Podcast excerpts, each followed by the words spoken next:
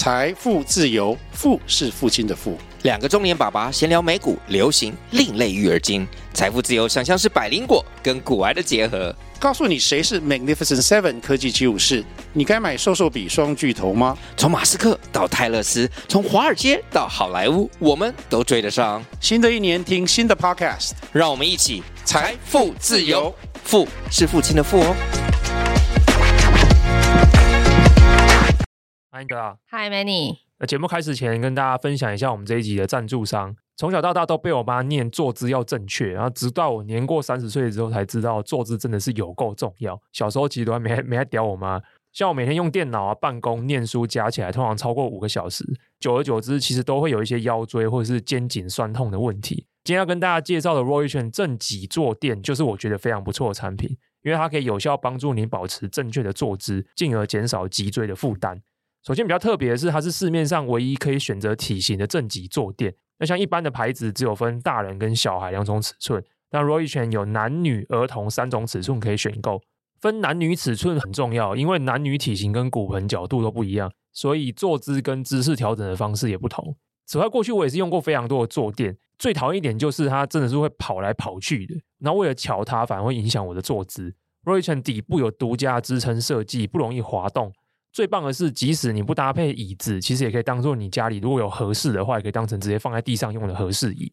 坐垫本身我试过，就是很牢固，它最大可以承受两百二十到三百五十公斤，基本上应该用的人不太容易超过这个体重啦，所以说它也不容易扭曲或是晃动，可以一直帮助我维持好的坐姿。当然，产品也通过 SGS 的检测，不含有毒物质，可以放心的使用。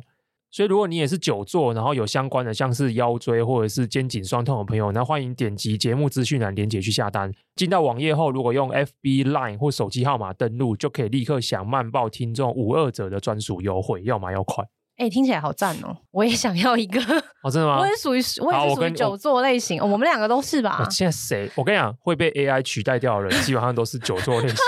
没关系，AI 取代应该还有一阵子。我先再撑一下。当 NVIDIA 就是越强的时候，我们的正极坐垫就会卖越好。哎、欸，我刚刚听听，因为我今天是第一，我现在是第一次听这个叶配稿、嗯嗯，我觉得其实有被叶配稿，对不起，对不起，赞助商，对不起，对不起，对不起，还不错啊，我觉得蛮不错。其实类似产品真的蛮多的啦，啊，我觉得它比较好用的地方就是它真的就是不会晃来晃去的。嗯、有时候你要买那种软软那种，我知道，然后什么用那种伸伸缩带靠在椅子上，超级无敌烦的，那个不行，而且会热。对，那个它这个不是那种那种棉绒材质或者是记忆棉材质。哎、哦、哎、欸，好哎、欸，好哎、欸，好，我跟你，我帮你跟厂商讲一下，太棒了，我叫他们给我们一个人各一个这样子，太棒了，妈试用，妈可以到时候再再分享一次，重新曝光，重新曝光，没错，重新曝光，免费加码。因为我们这次又隔两个礼拜了，对对，因为我已经。浴火重生，我我没每两个人都浴火，哎、欸，对你你比较你比较辛苦。对，昨日的我已死，昨日上周的你已死，上上周的我已死，上上周终于结束那个演讲了啦。觉得怎么样？准备过程应该还是蛮有趣的吧？一点都不有趣，有很多新奇的想法跑出来。其实我有点错估那个演讲的时间。我原本以为是三十分钟，对。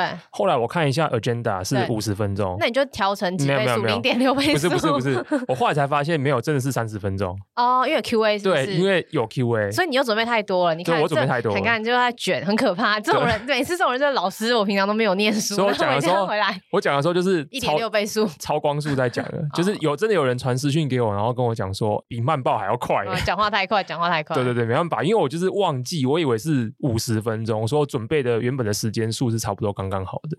过去一个月其实蛮魔幻的，就是我录完那一集以后，发现好像召唤了什么大型病友会。哪一集？哦，上一集。怕死感以后，不是因为我觉得大家多多少少，我觉得我我觉得人类是一个群居动物，需要一些人会讲出来说，哎、欸，我有类似的连结嘛？对，我们要连结，就是说，哎、欸，我跟你不一定完全一样，但我可以感同身受。我觉得还不错，然后甚至有人因此而，有要跟我约吃饭。而且约了一个大团的，好棒哦！然后我想说，病友聚会什么病友聚会，蛮好玩的啦。就有蛮多人说，哎、欸，其实他一直以为我，我觉得我最喜欢的不是说他也有一样，我觉得最多让我觉得很感动的的来讯是说，他一直以为是不是他自己想太多，或者只有他自己这样。可是没想到他他是说什么，他以为曼报是一个很有自信的或什么 whatever。然后，但是我也是有这样子的一个问题。那我觉得蛮好，就大家一起来就是正视这个事情嘛，然后开始找回自己的 tempo。啊我录完那一集之后，然后一起准备演讲结束以后，其实我慢慢开始找回自己的 tempo 了。我觉得一样，就是心中的口诀，其实就是专注在当下。这我在 Facebook 上有稍微分享一下，但是整个三套书看完之后凝聚下来的 best practice，我觉得凡事都是你要把它变成很简单记得住，然后可以去 apply 应用的口诀，这才是最有效的。那我自己留给自己最简单的口诀就是两件事情吧。第一个就是专心，比如说我之前很常，我做某一件事情做一做，就会想要赶快分心去做别的东西，或者是做一做就会觉得说啊，这件事情没关系啊，晚点再做。我觉得这东西都蛮不好的，因为它就会让那个东西一直累积着，然后你今天晚点再做，或者是分心掉没做完的事情，到了明天可能又会再累积另外一件事情，就累积累积着，就会变成一坨你不想要去面对的东西。这件事情我最常发生就是那个没有读的讯息，比如说我今天可能不想要跟这个人讲话，或者是我不想要理处理这个 request，就积着积着那个 line 的未读讯息就从三十折变一百折变两百折，然后打开 line 那个阻力就会越来越高，心里就会蛮受影响的。所以现在就第一个就专心，就会觉得给自己说，OK，这个时段内我今天就是要专心把一个任务把它 clear 掉。第二就是当你专心要做一件事情的时候，让自己活在那个过程里面，就是不要去想说，哎，我为什么要做这个东西？跟做这东西以后有用吗？会怎样？我之前就是蛮常会想头跟想尾想很多，以至于在那个过程的时候就比较 suffer。现在我就是比较，尤其这件事情反映在我写慢报这件事情上面吧。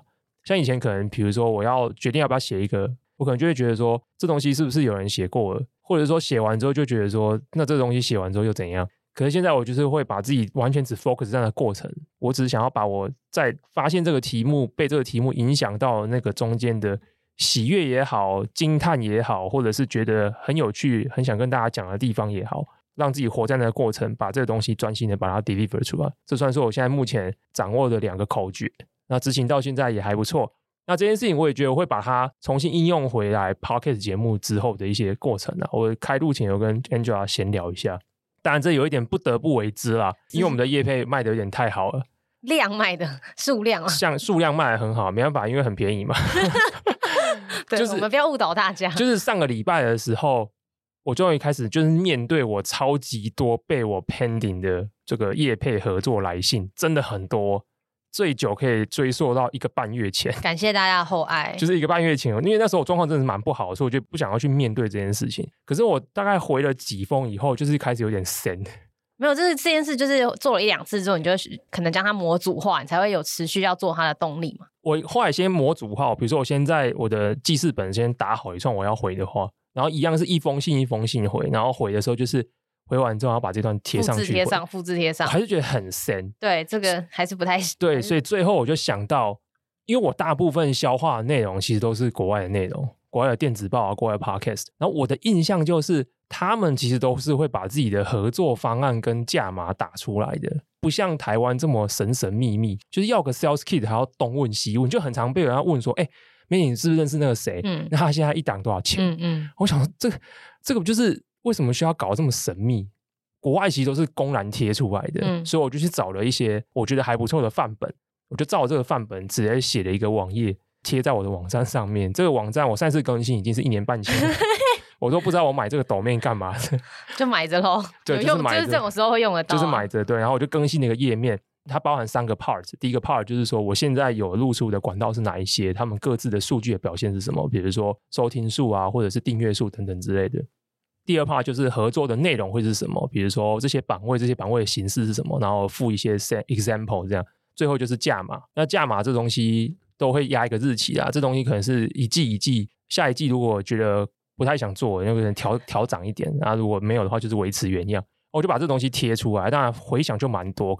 总而言之，我觉得写那个东西出来之后，我觉得很轻松。因为以后那个人来，他如果已经知道，就是我们直接开始讨论，他就直接问档期了。嗯、然后他会直接跟我说：“哦，我想要合作什么项目。”嗯，那如果他什么都不知道，只是一个来问的话，我就直接回他一封信，就是说：“请看这个。”然后就网址贴给他，我就省得我啰里吧嗦的这样。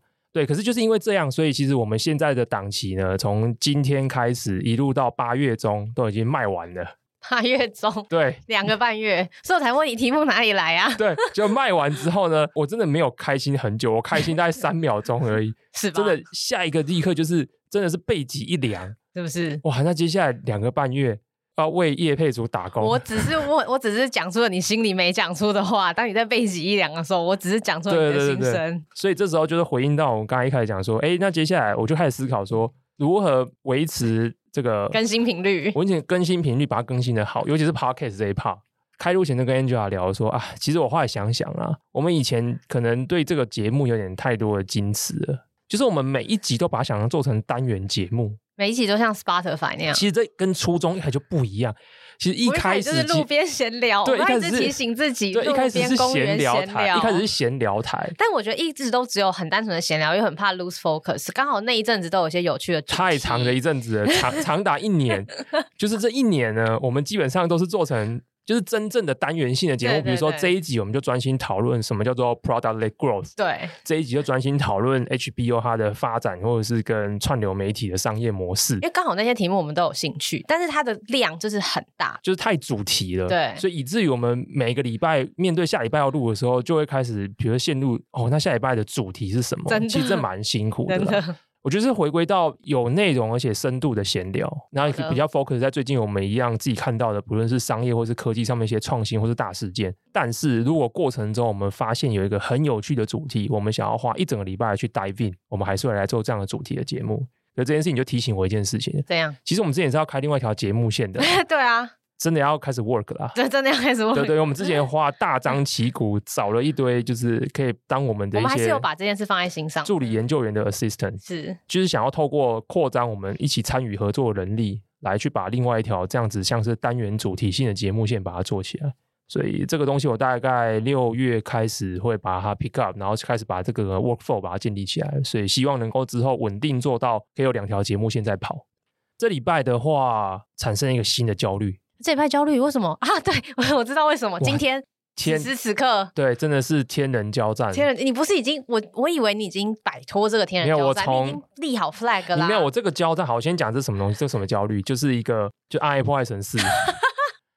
今天这个数位豪华典藏版以上的玩家已经可以正式进入圣修亚瑞，然后这个可能会 filter 掉很多听众，大家不知道我在讲什么。不用担心，上上礼拜我已经在这萨尔达里面也是就焦虑过一阵。只要是男生，应该都听过 i Poison 啊。那这次 i Poison 是为什么这么挣扎呢？就是因为我太爱 i Poison 系列，我一直到我如果一玩的话。我的时间就不见。呃，我们的业配组跟赞助商，哎、欸，真认真哎，我真的就是玩的话，可能就停更。就年轻的时候，反而是你需要东西来 stuff，你有大量的时间，其实你也没有这么多东西需要去 maintain 去维护它，所以你有很多大量的东西，你游戏要填充，你今天要玩多久时间，什么都是可以的。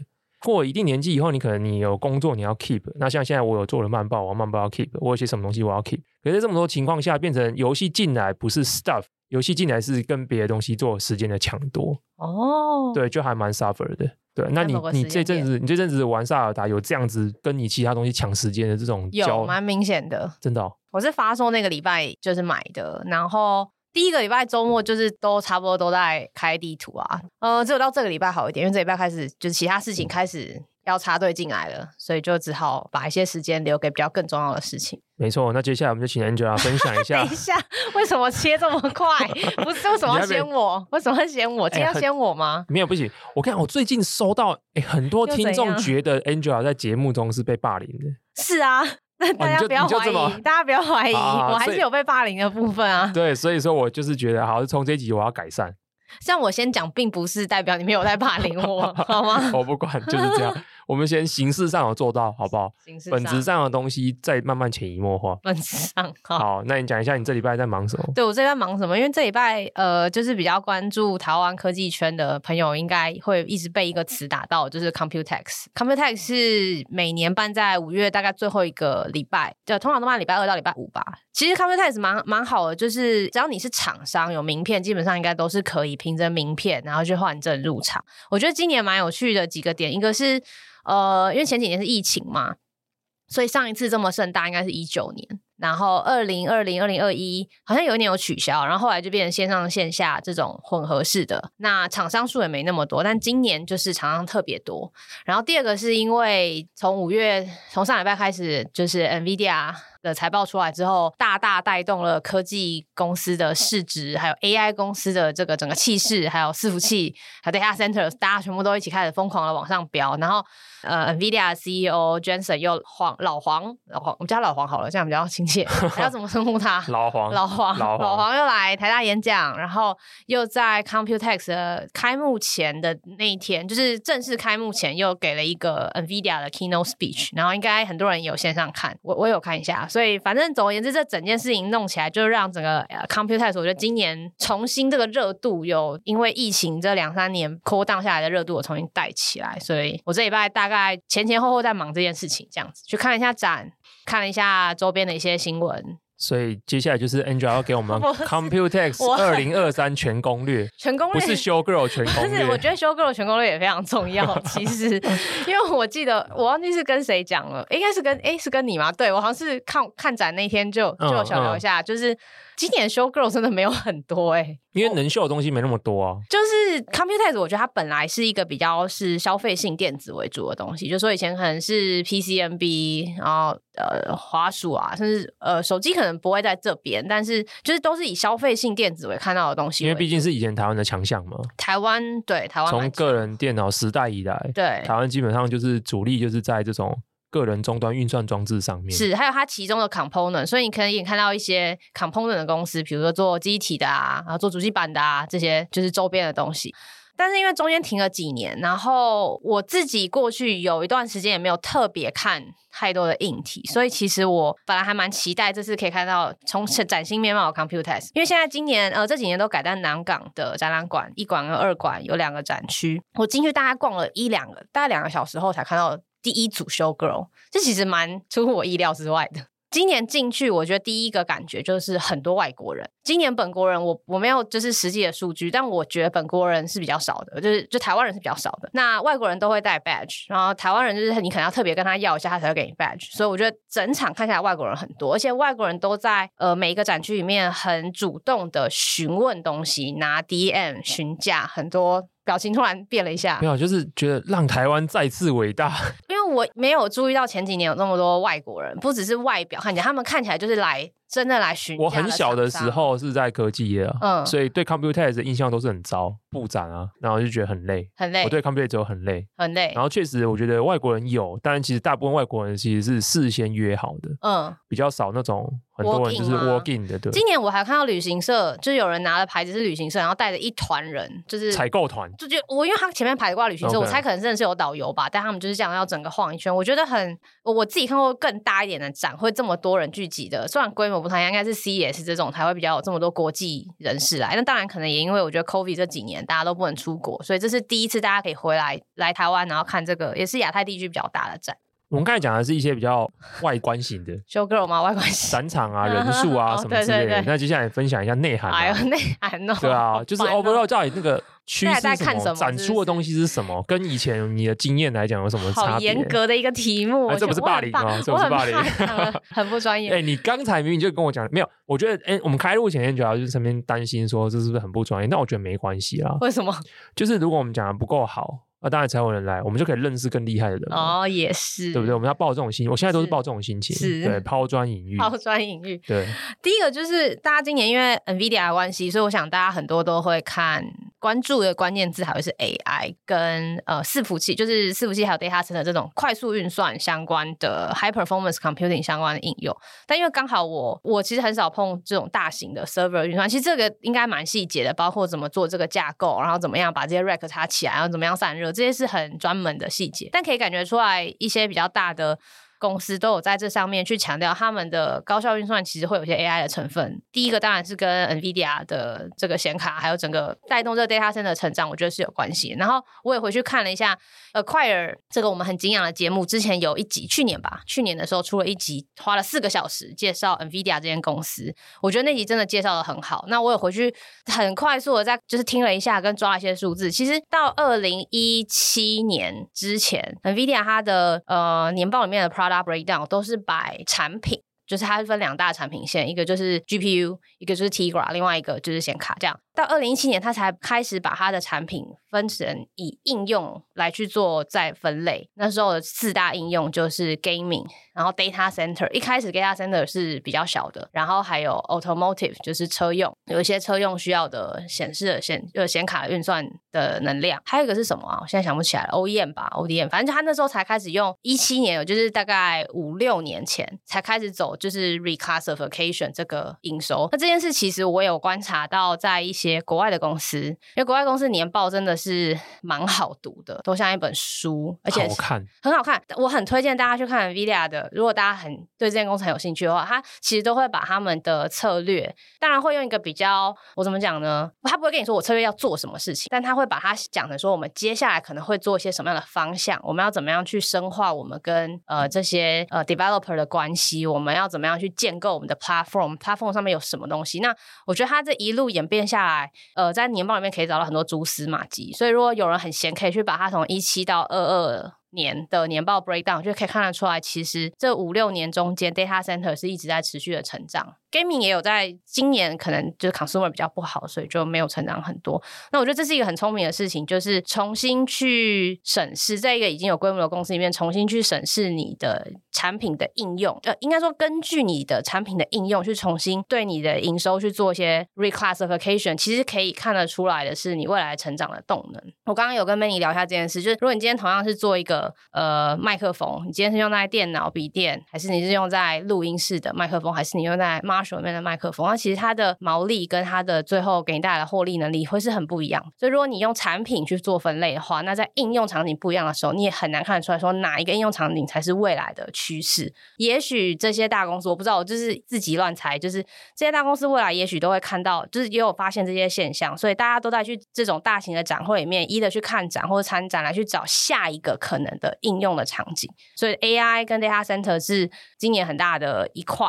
如果很懂这块的听众，也欢迎给一些 feedback，说有没有看到一些什么趋势啊，或者是什么应用？我觉得一定会带动一些什么公司股票的成长。但是我觉得另外一个考量看到的点，就是说大家的确会把运算资源当做越来越像网络资源一样稀松平常的事情。之后未来我们还可以在上面再叠加什么东西，叠加什么服务跟什么应用？我觉得会是我们接下来可能可以观察或思考的。这真的蛮有趣的，因为我今天刚好嗯录音前的时候读了一篇文章。是一个一间公司，他跟 Sam Altman 有一段对话，他最后把他们之间的对话把它摘要出来。可不知道为什么那个文章原本 po 在那间公司的网站，结果后来那个文章被拿掉，但是有人把它暂存在别的地方了。棒啊、呃，他应该是面向开发者的，所以他比较像是想知道说，那 OpenAI 下一步接下来的发展，因为你大概知道它会往哪个方向发展，你就可以知道说，那我现在是不是不要开发某一种类型的应用比较好，以免之后其实是被 OpenAI 竞争掉。前面一大半段呢，我觉得很有趣的地方是，Sam Altman 一直在说，整个 OpenAI 或是 GPT 的 service，GPT API 也好，或是 GPT ChatGPT 的整个反应的速度，或者是处理的容容量，所有这一些目前都还是高度被 GPU 的。数量或是运算效能整个 stack 给限制住的，嗯，比如说他们超级缺 GPU，也就是说，其实这些软体要大放异彩之前，硬体还是要走在前面。对，所以这是我们最近有一张图很夯嘛，就是有人分享说，像我们如果去看当年的 mobile 这个时代的崛起，整个股价的上升，好像是 Morgan Stanley 的一张图，对，可以分成三个厂商的区块，是第一大块率先起涨的，其实都是 semiconductor 这些公司，因为他们是硬体。啊，这些公司，第二段起涨的就是 device 这些公司，所以 Apple 啊等等之类。第三块起涨的就是软体服务类型的公司，因为大家也只能见往之来嘛，大家不太可能说预测未来。当然有人觉得说这是照后照镜啊，但是我觉得这个 pattern 可能是也蛮类似的。比如说现在这一波 AI 浪潮里面，首当其冲，我觉得吃到最多甜头的应该还是 semiconductor。因为这件事情，OpenAI、Sam Altman 都讲了，他们超级缺这个 GPU 的能量，所以以至于现在 token 不够多，嗯，以至于他们现在能够做的事情不够多，以至于现在 ChatGPT 的 API 使用起来是非常不好的。嗯，但这也很有趣，因为前几天吧，我一个认识的一个 Google 的工程师朋友，他在美国，就有一个讯息要跟我讨论一件事情。他说他们自己最近实测起来了，也是发现，你如果用 Microsoft 的 Azure，速度是比你直接扣 OpenAI 的 GPT API 快大概四倍以上，嗯，差非常非常多。嗯，可是他抛出来一个比较有趣的讨论是说，他觉得这个就会让 Microsoft 跟 OpenAI 之间有有这个 interest conflict，嗯，就是他们有点竞争关系了。是我今天这一笔钱，我一样是要扣一个 LLM 的 API，我这笔钱是要给到 Microsoft，还是我要给到 OpenAI？因为如果效能明显有这么大的落差，对啊，那我当然就是用 Microsoft，、嗯、而且 Azure 不只提供给我 Core API 嘛，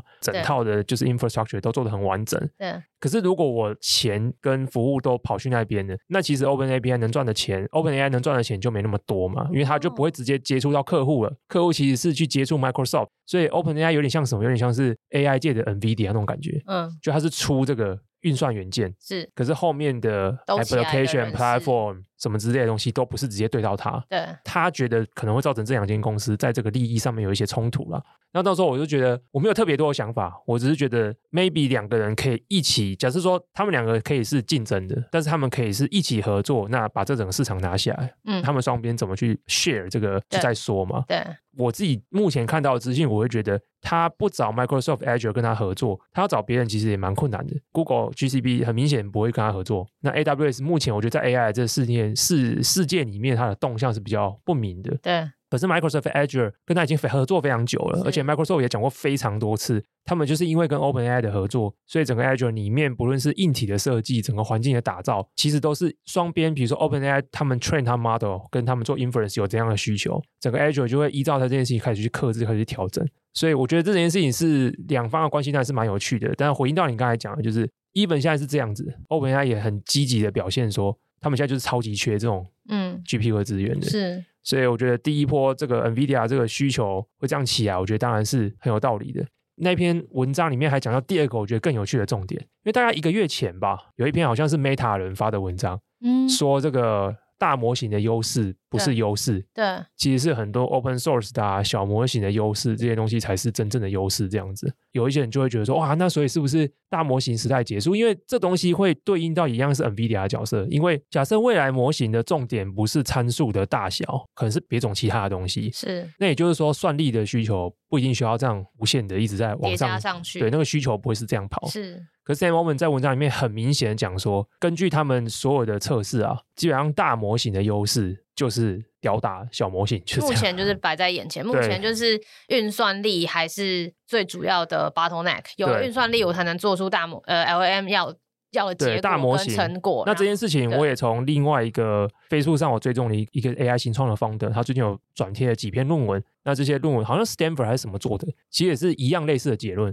就他们测过之后，其实大模型这件事情的优势还是还是还是存在的，而且是基本上没办法被 downscale，就是 parameter 变少的模型给取代。那可是 Sam Altman 这边讲法就是说，可是这个模型的成长 parameter 这件事情，因为我记得在去年年底、今年年初的时候，有非常多人很 hype 嘛，很多人就是网络上很多谣言就觉得说 GPT four 的 parameter 会到多少千亿还是什么兆这种，反正就是大家会觉得说这件事情是不是像摩尔定律一样？这个好像是 Elon Musk 在一个比喻中，还是这个访谈中讲的？对，我忘记是来由是怎么样。可是后来大家发现不是嘛？对，嗯，Sam Altman 也讲得很清楚，他是说这个 parameter 一定是会一直增加的，可是它的增加呢，可能不会是哦这一代跟下一代跟下一代就是一个 ten x ten x ten x。它可能是这一代跟下一代中间，它会有一个一点点增加，一点点增加，一点点增加。可是这个东西累积到之后，突然会出现一个 a magnitude of change，就是说它会突然出现一个比较大规模的跳涨。这东西是他认为 LLM 这件事情是会这样发生的。可是这整件事情它的圣杯，它的 Holy Grail，基本上还是以大参数、大模型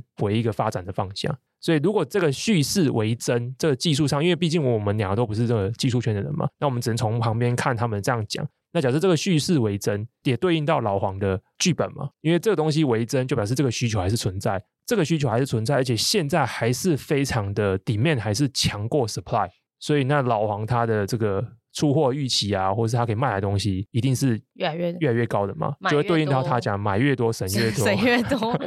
他整场真的是他个人秀哎，很可怕。他讲了两个小快两快两个小时，超级超级 salesman 啊，而且很有就是很有体力很好，对，超级超级业务，对，超级超级业务。所以我觉得 Echo 你刚才讲，那这件事情可能这个叙事是真的，所以我才会觉得这件事情才带动整个台湾业者整个兴盛。嗯，因为老黄毕竟不可能。一个人打通所有东西，他做出 GPU，他做出 stack stack，可是他接下来不同客户不同层级的需求，不一定每个人都要他那什么四只大象大那个东西啊，有些人不需要这样啊，不用不用，对啊，可是这么多的客户不同的需求，大家有不同的价位带，不同的运算环境的需求，不同的 size，品牌有白牌，这真的是蛮大的一个，一个一个市场一个需求。其实如果真的看了。看有进去看，然后对这个行业懂的，应该会觉得今年真的不是只是 AI 这些我们之前比较聊在软体方面的应用，它实际在跟硬体要去做很多的深度的整合，或未来要直接落地端，我觉得是一个今年在伺服器跟整个 data center 是有蛮多的一个展现，我觉得很有趣啦，我觉得很有趣。希望如果明年还会看的话，还会看到这些东西的话，再跟大家还有节目会活到明年的话，再跟大家 update 什么新的想法。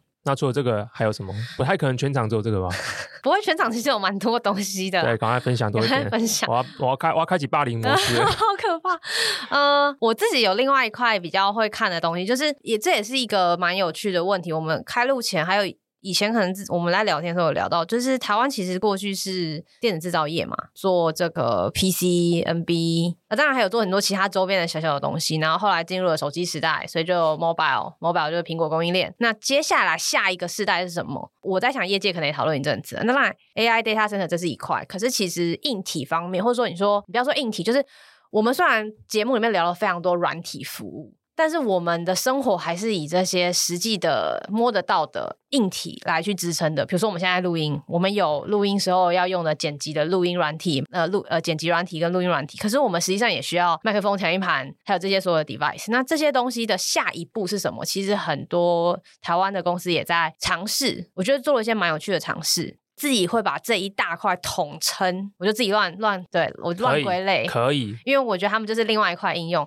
如果说把 PCNB 手机这块当做 consumer 端的应用的话，我今年有体感感觉到比较多的公司，过去的确是这些 consumer 端的 supplier，他们慢慢会开始长出一些新的产品线来去供应所谓的 industrial，就是工业客户。你可以把它讲成工业的 IoT，或是工业的 whatever 的应用，或是工业 IoT 里面一些 component 都可以。但我的确有看到一些蛮有趣的例子。我自己觉得印象很深刻的例子是创建，创建是一间很知名的公司。我刚刚开录前跟 Manny 聊，然后问他说：“你还记得创建是做什么的吗？”他就很直白回答我说：“哦，就是做呃记忆体啊，记忆体对。”然后无论是插在电脑里面的记忆体，或者是你手上拿的记忆卡，对你手上拿的 SD 卡，或是后来做到就是随身硬碟 USB 这种，它是一间，因为它是自有品牌嘛，所以其实呃算是一个台湾蛮成功的一个 consumer brand。因为创建摊位也不小，然后进去我我就从。某个角落切进去看，发现第一个我切的那个角落看到的东西不是记忆体，是一个叫行车记录器相机 （dashboard camera） 的东西。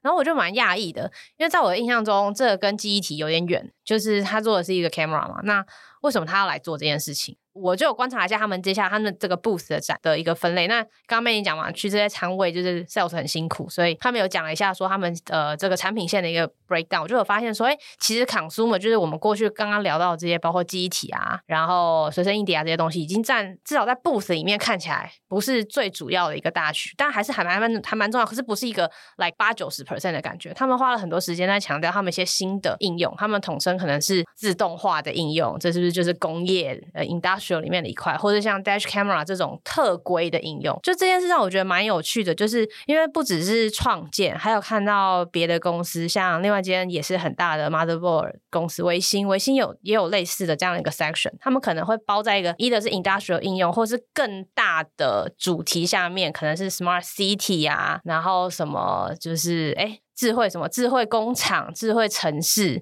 然后智慧家庭，这种就是都可以包含在这一块应用下面。就其实台湾公司在这一次的展览里面，我觉得有有些蛮主动的再去找所谓下一个成长动能。那我觉得这件事，我我我有我最近刚好有机会做一些 case study，就是看那些不同的公司的类型，我就有发现说，我们过去聊这些软体公司，很多都在美国。那但是美国自己他们自己就是呃呼应我自己刚刚讲的，就是大家在平常生活中也需要很多这些硬体。以以前这些美国公司可能他们也要出硬体，他们也要自己做软体，但是随着各种时代的变化，还有随着供应链的转移，还有随着我不知道各种人力的配置。但他现在可能在美国这样的公司，如果你今天要做一个 total solution，你要做软体跟硬体整合的东西，对他们来说已经是一个越来越大的，你说负担也好，或是越来越大的，他们会花更多的力气来去 maintain 这些 human resource 跟 power。那他们自然而然会想要，而且而且加上硬体的毛利，在美国这样的地方，其实。呃，毛利是比较比较不好的，一定是软体可以收比较多钱嘛，recurring fee，但是硬体就是一个 one time fee。然后美国人又不是很擅长做，不是每一个硬体他们都很擅长做的一个国家，所以的确这几年有看到一些公司，他们是会慢慢开始在不同的地方，美国以外的地方找一些供应链合作。不管你是要做到呃，我们以前说的像模组这样的半成品，或者是你要做到。整机或半整机式的东西，反正他就是希望说，哎，我今天我这个美国公司，我今天想要提供个完整的，比如说 Smart City 的什么样的 solution 的话，你可以帮我出一些我觉得很好用的硬体，然后我可以多给你一些 spec，跟你谈一些很好的一个 design。之后呢，软体的部分我来做，Analytics 我来做。我觉得这是一个蛮有趣的现象，因为切合到一开始我自己讲的，就是 industrial 这个应用。好像大家这几年有越来越关注这些，不管是工业上，或或者是说这种大众需要的应用上面，我不知道 Many 自己有没有感受到这种产品或行业的变化。我最近有就是换另外一个角度看这件事情，就发现说软体是很重要的一块，但大家并不只活在软体的世界里面。那这些硬体要找谁来做？怎么做？怎么做才合规？怎么做才可以得到好的合作伙伴？其实这些软体公司也都花很多力气来去想这件事情。刚才只是在边听你边讲的时候，我就边想到一件事情，就是美国人真的很干跳哎，很干跳啊，对啊，就是你知道为什么硬体很重要？没错，没有这些东西都不会动，这个物理世界的东西消失了，没有人可以，没有人可能动得起来。可是为什么最伟大的公司基本上还是 software driven 的？因为这东西掌握了这个命脉，不是这种东西掌握到 end user。对，所以我觉得能够赚最多钱的人是掌握到 end user 的人。是，比如说 Chanel 的包包，它如果没有很好的牛皮或者是皮革供应商，基本上它没办法存在嘛。可是人不会直接接触到那些皮革供应商。但我觉得回过头来讲，以前在除了双 A 时代是品牌可以直接接触到客户之外，其实如果你是接苹果的单，你也没办法直接接触到客户。应该说，所有这些 supply 的东西，就是说，我觉得终端消费者最后会跟东西产生互动。那个 layer 就是 software layer，嗯，不是硬体 layer。是我们不是八零年代那种电子时代，电子时代都可以这样。电子时代确实是装置时代嘛，我们没有那个 software layer。对，就像你刚才讲的，就是这些公司它过去，可它现在开始逐渐把 software layer 以外的东西抛出去给别人做。甚至是之前跟你聊到一些案例，他们公司原本是很硬体的，可是现在越来越多的营收其实来自于软体的部分。原因是软体掌握到客户嘛，而且软体可以掌握到数据，所以 analytics 这件事情可以帮助他更有效率的提供客户客户要的东西。客户他们整个使用行为会跟他们这个产品整个 software stack 之间的绑定的关系会更强，所以对他们来讲，他们会更 focus 去把这件事情做好，因为他们掌握好 end user 上面这些东西可以被 commoditize 的，只要找人供应的东西，就尽可能的。自己少做一点嘛？对对，我觉得你这切角是一个，但另外一个角度是，随着我们接下来呃有没有 AI 是其次，就是我们好像这呃随着科技的发展，大家对于我们对于这些 device 的功能性，好像也有越来越高的需求。我觉得你说的没有错，就是软体的确是跟 end user 在互动的那一端。然后，如果这间主要的公司它可以把软体的营收提升，把硬体的比较毛利比较不好的硬体的营收下降的话，会提升它整个获利能力。它也可以把硬体这块 outsource 出去。但是，并不是每间公司都会大到像苹果这样，就是每年去 review supplier，然后有一大堆有什么 tier one、tier two、tier three，然后 line up。有些公司的，尤其是比较 niche 的一些呃应用，或者说比较特规的应用。他们会想要找的伙伴会是，哎，你就是跟就台湾常在讲的什么隐形冠军，你可以这样讲，哎，我不知道隐形冠军的定义现在还是不是这样。我觉得好像就是这样，就是那种不上市，可是他就是做某一个比较 niche 的 component 或什么之类，很厉害，就做到很厉害，可是他也不需要 太张扬。对，他也不要太张扬。对，你可以当就是大佬的背后的那一双手，因为你可能帮他解决了很多他没有办法解决的问题。比如说，我之前听过案例，就是有人在聊说，哎，大家都明明都是相机，都要做 smart home camera，为什么有人做十九呃几百块台币一支，有人做几千块台币一支？原因是因为你里面的一些。功能会不一样，功能不一样。比如说，你有些是可以做两个脸以上的即时的对焦，有的只能做一个脸。然后有些可能可以做距离，就是拉得越远，我还是可以对焦。可有些在拉得比较远的时候就不能对焦。那有些功能在这么多功能，还有这么多连线、电力，防水之类的需求的整合下面，呃，当然你可以叫就是美国厂商自己开发这件事情，但是如果有人可以帮他们搞定好这一切，我只要出张嘴当 PM，然后需求就开给你们，就帮我做好的话，我就可以的确像你说的，专心去做后面那些跟品牌跟。呃，消费者直接去沟通的事情，那这个 solution 就这样子被绑定了，所以我觉得这也是一个蛮有趣的现象。就是其实这个可以 echo 回去，你一开始我们今天讲到一个其中一间公司，就 NVIDIA。其实 NVIDIA 从它，因为前阵子看了一个我觉得更好看的影片，然后两千年的时候，嗯，好像在 Stanford 还是哪边，讲它快要倒掉的故事吗？不是哪一个，嗯，更年轻一点。哦，我知道，我知道那然后讲话更讲话更奔放，因为那个时候 NVIDIA 刚上市没多久。哦，两千年嘛，他一九九九年上市。对对，所以刚上市没多久，然后才大概创业十年。对，所以那时候讲起来，我觉得更更生动，更 vivid。不到十年，不到十年是九三年成立。然后那个时候他讲到一个关键，一路上大家都会觉得说，哎，老黄是不是？很有远见或什么 whatever，嗯、但没有。其实他回归到，如果我们回到他更早以前的 sharing 的内容，就会发现他其实只是一直在找他那个时间点最好的竞争优势。竞争优势。当时他就发现一件事情是，呃，显卡这件事情要继续复制摩尔定律的方式，一直在整个竞争环节中脱颖而出。只靠电晶体数量这个 power performance 的东西提升是不够的。对。所以他当时才开始导入的。第一个一个概念就是说，它要做 programmable GPU，对，可以被写程式的 GPU，因为这样才能够。所以这东西就开始说，让开发者可以针对 GPU 去写 shader，用这个东西来控制 GPU 能够去演算出来的效果，或是特效，或者是一些发展的方向。然后才引发到后来的平行运算。对，这件事情才是未来所有的根基，因为这东西之后就是后来他坚持很久的 CUDA 嘛。CUDA 那零六年的没有 CUDA 就不会有。AlexNet 他们之后比赛的时候，对，发现这个东西爆干好用，对，用一张显卡九六零吧还是什么之类的，然后就可以打爆大家。那不就十年前哦，AlexNet 就是是是二零一二年的时候。对，所以这东西其实就是他当时是为了在所有的大家以为现在显卡好像只有两家，AMD 跟 NVIDIA，以前是几？可是一九九年两千年初期的时候是百家争鸣，因为那时候大家都想做这件事情。因为那个年代我也是会自己 DIY 电脑嘛，所以可以选的显卡真的蛮多的，NVIDIA 甚至不是一个觉得最。赞的，哦，对，就是各个 tier 各种需求有各种不同啊。当时那年代也很混乱，对，所以其实当时的竞争环境是蛮激烈的，嗯、所以他当时才会有这个烂商潮东西出来。我意思是说，其实软体这个成分在硬体公司里的成分，其实 even 像这样子 IC 公司也好，嗯，我觉得它软体成分是越来越高的，嗯，这件事情我觉得是蛮写实的，嗯，那我觉得这个东西就会反映到，像如果我们看 NVIDIA 的 Keynote，当然他会一直去讲。它的这个晶片的算力多强啊？嗯、它里面这个 RAM 把它塞了多少进去？整个 bandwidth 有多强？什么之类？对，你就会发现老黄一定会带到一件事情，就是用 NVIDIA 的东西，不只是用它硬体，更重要的是用它的 libraries。它有整个五百多个 libraries，不论是 NVIDIA 自己工程师写的，或者是他们的 partner 一起写进来的。所以等于是你使用 NVIDIA，你不是只是挑一颗，其实你是进去它整个 tech stack。这个 tech stack 包含的运算的底层的架构，跟在上面跑的这些 libraries，跟它的开发的工具，甚至现在老黄现在把他自己的整个守备范围扩张到云端的环境里面去，DGX Cloud 嘛。所以说，我觉得这件事情是蛮有意思的啊。所以我觉得反映到台湾的公司，大部分还是有非常多公司就是纯 supply chain。那纯 supply chain 就是它的供应纯硬体的 component 这件事情。那这件事情就是我有什么 echo 回去，我刚才讲的就是说，我觉得美国这些公司就是比较比较敢跳，比较敢跳。他们真的就是知道有哪一些东西是比较可以让 end user，这 end user 不论是 consumer 或者是 enterprise 可以屌嘞，你知道吗？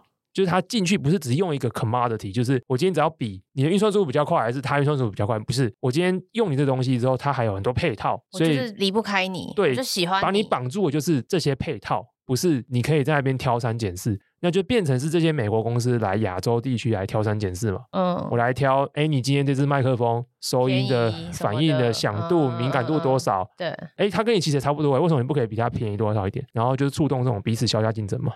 这次看完 Computer 就是很走马看花看一下啦，没有没有很仔细的每个都细看，但是有看到一些跟我以前想象中不太一样的东西。OK，蛮酷的。这礼拜是 Computex 吗？这礼拜。然后最后我就分享一个，我觉得最近一个也蛮值得看的，但已经过一段时间，但也蛮推荐大家去看一下。就是应该是在上个礼拜或是上上礼拜的 Microsoft 年度开发者大会，好看。Microsoft Build，大部分人都只有看前面三十分钟 Satya Nadella 的 opening 啊，那那个 opening 三十分钟，其实我觉得是最不太需要看，因为就是放太多预告片。最后面还讲了一些就是 AI 愿景啊，就他要去印度，又就他最近 sell？就他最近从三月以来的这个 keynote 或是 opening 里面，都一定会带一下他最近又回去印度，然后看到 AI 如何改变当地人的生活。一定要，这就是 sell 的一个部分呐、啊。对，但那那一段我都直接跳过了。你真的很冷血，你不要这样。我，我基本上不看那一部分的，对。但是他除此以外，他因为他整个 build 的 conference 我记得是两天吧，还是三天？那接下来的时间里面，其实总共有四场 keynote 都很好看。那其中有两场啊、呃，有一场是 OpenAI，还是现在是不是在 OpenAI？我不太确定。反正就是一个很有名的 AI 的科学家讲 ChatGPT 这个 model 怎么衍生出来的，他怎么训练，训练的过程是什么？这个大家可以当一个科普知识看，我觉得还不错看。那剩下有两场，我觉得非常不错。有一场是在讲 Microsoft 在讲他们认为在 AI 时代有一种新的软体的典范会诞生，这个软体就是他们一直用那个词 Copilot 副驾驶员。我觉得这个词真的是蛮精准的，现在很想要用口拍了很想。对，然后第二场是在讲未来的生产力环境，那这东西的主轴其实就是在讲我们 Windows 一个新的重大更新，就是我们之后会出现一个 Windows Copilot。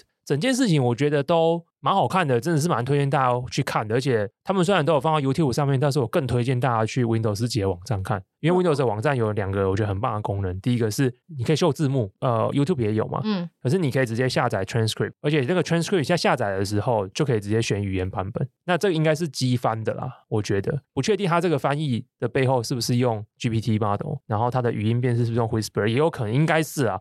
但总而言之，就是我觉得它整个那个体验是还蛮好，我真的推荐在 Microsoft 的官网看这个东西，就是不要去 YouTube 看，因为 YouTube 看你只能看 YouTube 自动生成的英文字幕。假设你觉得你对里面的口音比较跟不上的话，这中间我觉得最大的 take away 就是他在讲 Copilot 这个新的软体形式。那他们怎么定义这个软体？他们认为 Copilot 这个软体呢，它有几个要件。第一个要件是它的背后一定是会去 access 一个 AI model。第二个是这个 Copilot 的软体呢，它还会有一个前端的一个对外的接口，一个 interface，一个 interface，这会让你接 plugin。其实我觉得很抽象而言来说的话，你可以把整个 ChatGPT 想象成它也是一个 Copilot，是。对，你可以很抽象的这样想象它，因为雏形，对，它有一个跟你，然后第三个元件就是我们有一个自然语言输入的模的交互界面嘛，是，你可以把 ChatGPT 真的想象成它也是某一种，我觉得抽象定义上的 Copilot。它是一个软体一号服务，然后它后端其实是有一个大型的语言模型支持它。你跟它之间的互动不是用 GUI，不是用下特定的指令，而是用自然语言跟它互动。完了之后，它也有一个对外的接口，一个 plugin 的接口，可以让它去及时的，不论是上网搜寻它最新的资讯，或者是去跟其他的应用去做联动，或者是存取别人的服务来去获得它现在没有的能力。所以，Microsoft 认为这样子形态的软体未来就是开始会变多，而且这是一个新时代的软体的应用的一个 paradigm。这件事情其实目前正在发生中了。嗯，比如说，呃，以我自己工作日常，因为我工作日常不知道为什么还蛮常接触到合约的。你，我真的不知道为什么，因为我也不是法律背景。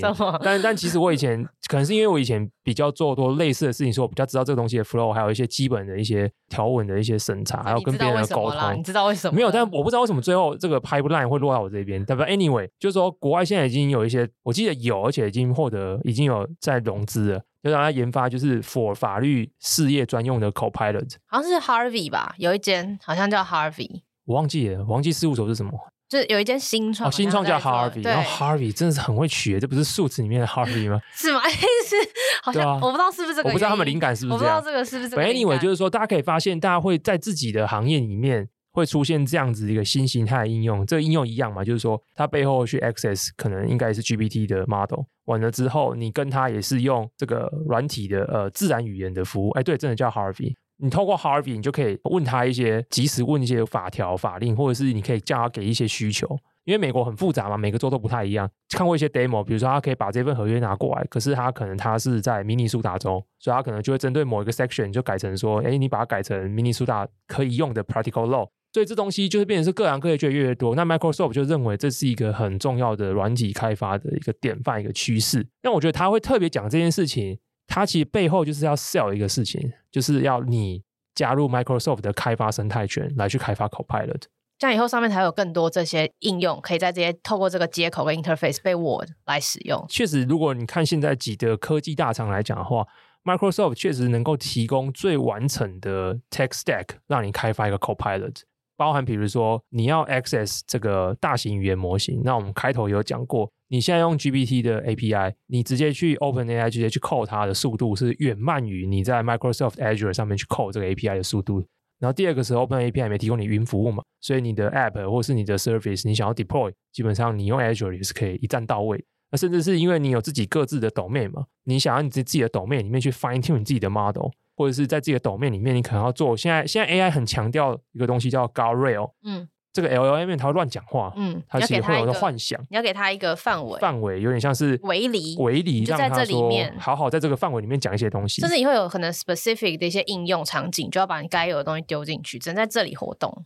完了之后，你这东西想要跟别人互动，客户假设之间有一些沟通上面的互动，Microsoft 又有很大的一些软体生态系可以用，你可以用 Teams。Teams 可以直接去做你的东西的中间的 communication 的串接，甚至这件事情可以一路再串到 document、串到 Word、PowerPoint 等等之类的。其实真的是很让人期待诶。所以其实 Microsoft 就为什么它很在这个 AI 的时代，你会发现它其实蛮 aggressive。原因是因为我后来理解一件事情，也不是理解啊，就是可能很多人也都知道，但我最近比较对这件事情有感，就是 AI 对这一些大公司真的蛮有帮助的，对他们的事业来说的话，原因是我一直都觉得这些大公司真正的优势。比如说，大家可能会觉得，可能消费终端使用者比较有感的，我们比如说 Photoshop 跟 Canva 好了，嗯，大家以前会觉得说，为什么 Canva 能够赢？因为它是 Product-led Growth，嗯，因为有很多人根本用不到 Photoshop，对，那太复杂太难了，所以我把它解构，太 clunky，我把它解构，把它变简单，我把很多的功能把它藏起来，然后用预设、用 template 方式来让你去使用。基本上可以满足百分之六十七十人的需求，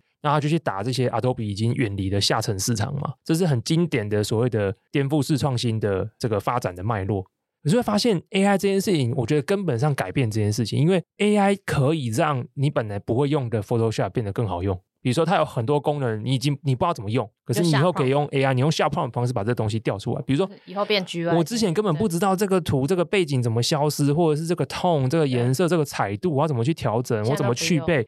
我以前要会这些事情，我可能我真的是查，我是一个 Photoshop expert。对，我因为我真的看我以前同事因为，我真的觉得这是魔法嘛，就是他们选这个东西，然后再按什么功能，调什么参数，打几个勾，再把它画成几个图层，图层再什么什么隐藏，那真的超级无敌复杂的，就正常人根本不会用 Photoshop。可是以后这些东西会被隐藏在。自然语言输入界面的背后，对，以后你只要输出得出来，对，你只要有这个想法，你指定好范围，那理论上呢，他们现在的目标是可以做得出来。对，这件事情就大幅削减了以前 Adobe 被人家诟病的地方。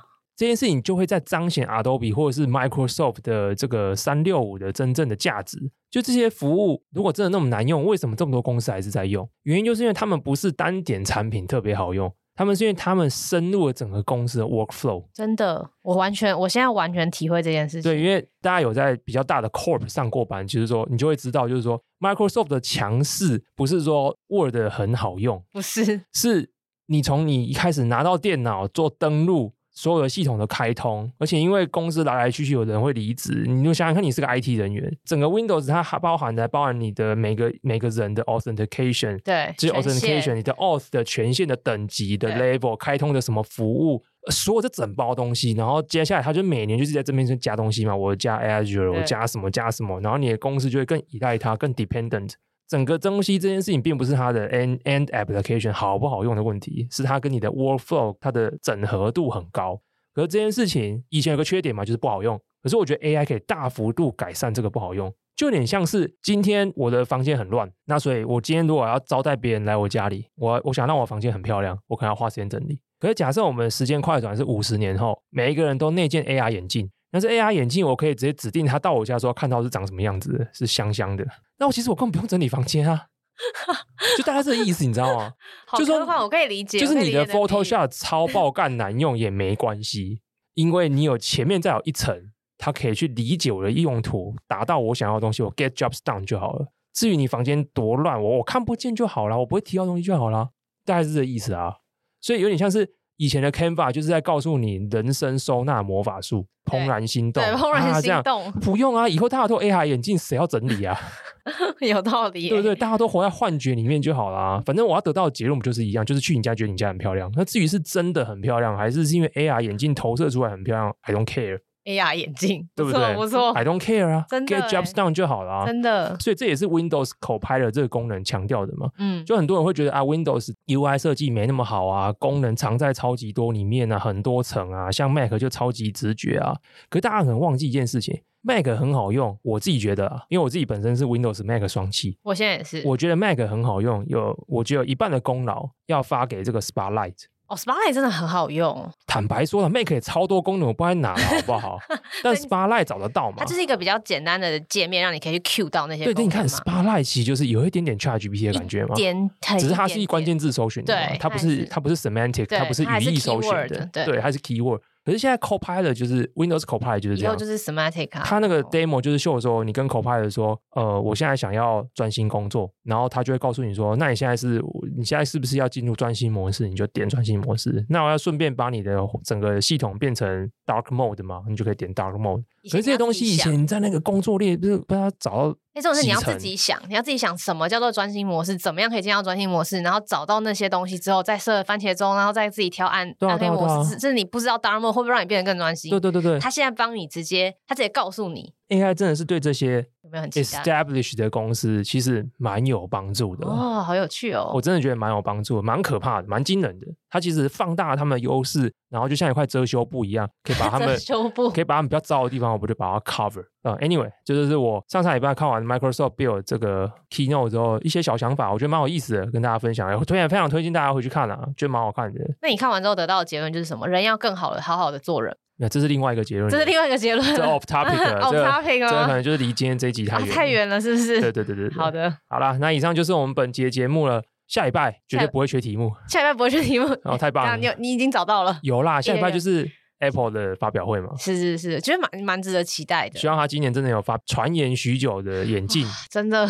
真的，因为 Meta 也已经率先发表了嘛，率先预告预告预告预告，所以 Well，因为 Consumer 今年都很不是太好嘛，所以对，就算 AR VR 卖不太数量卖不这么多，就还是多一个新东西，大家会觉得说，毕竟你看阿 Manny 都讲了，五十年后带来 AR 眼镜，房间这是这是绝对，这是这是绝对，这是绝对的，这是百分之这是百分之一百的事情，百分之百只是什么时候实现而已。所以我们看哪一哪一家大厂会在这几年率先推出，所以下一班应该会对比较主要聊这个吧。对对，我们下一班就不会有题目了。好啦，那以上就是本节节目。如果你喜欢的话，也欢迎分享给你的朋友，有推荐他们来收听。那呃，我们节目基本上就会以后比较属于这样子调性啊。所以说，如果你想看一些针对特定议题比较深度一些探讨的话，也欢迎透过节目资讯栏订阅慢报，就是每周会寄一次，然后有可能有时候会寄到两次的电子报。以上就是这样，拜拜。